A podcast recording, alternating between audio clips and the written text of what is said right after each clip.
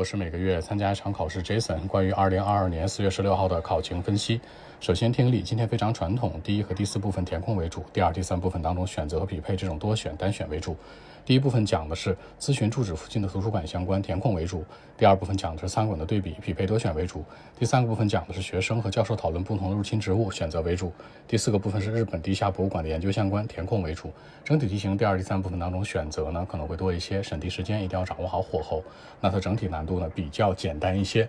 其次阅读阅阅读呢，今天主要是匹配填空和单选三个题型。这匹配里面有大 heading 和小 heading，三篇文章。第一篇文章讲的是在伊拉克最早的城市，第二篇文章讲的是古代长寿的一个松树，第三篇文章呢讲的是语言交流培训相关。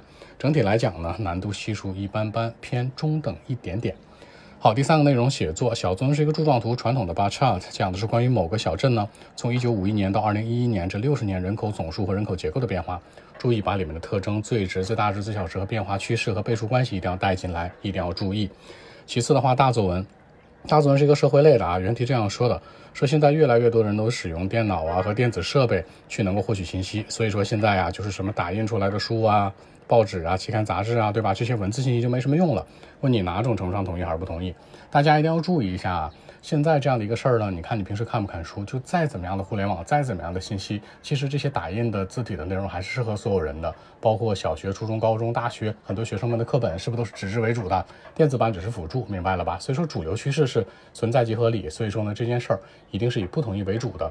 站在三个维度思考，首先是人的受众角度，这个人你可以讨论主流的这个年龄层，比如学生主为主体，或者呢可能上班的人为主体，或者退休的人。其次的话呢，可以站在这个本身文字的信息和意义。那电子信息它有最大缺点，可能会没有电，可能信息会马上丢失掉，但是纸质的书不会。所以说，就本身的这个文字承载这个载体来讲，你可以讨论。第三，最重要的是社会的传承。那文化这么多年，对吧？全世界的文化，几千年的文明历史，还是以文字这种为主的居多。所以说呢，通篇文章是什么呢？不同意它为主，同意为辅助，再加一些让步就可以了。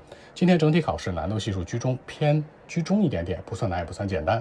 因为是在考场录制有噪音，大家不要介意。微信 b 一七六九三九一零七。